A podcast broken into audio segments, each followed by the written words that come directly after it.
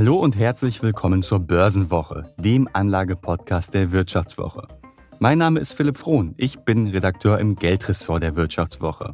Ja, seit etwa sechs Wochen ist die Welt ziemlich aus den Fugen geraten. Der Krieg in der Ukraine, der treibt Millionen Menschen in die Flucht. Ökonomen sorgen sich um die Konjunktur, auch in Deutschland. Und ja, auch an den Börsen ging es zuletzt ziemlich turbulent zu. Viele Kurse haben sich wieder etwas erholt, aber die Unsicherheit, die bleibt. Und viele große Indizes wie der DAX, die liegen seit Jahresbeginn tief im Minus.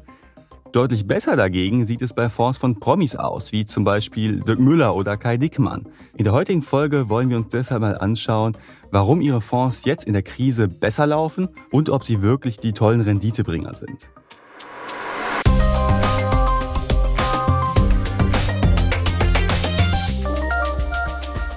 Ihr wollt diese Folge weiterhören? Dann abonniert doch gerne unseren neuen Kanal Vivo Börsenwoche.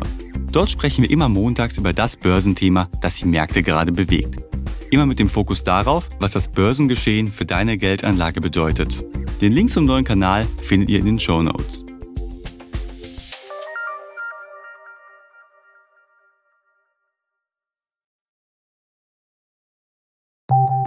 Nach einer kurzen Unterbrechung geht es gleich weiter. Bleiben Sie dran. Wie steht es um den Standort Deutschland? Wie entwickelt sich der Goldpreis? Wie führe ich in meinem Unternehmen KI ein?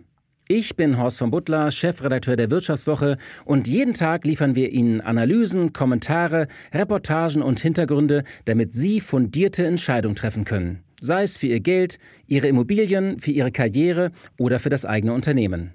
Wir begleiten Sie beim nächsten Schritt und wir denken an den nächsten Schritt.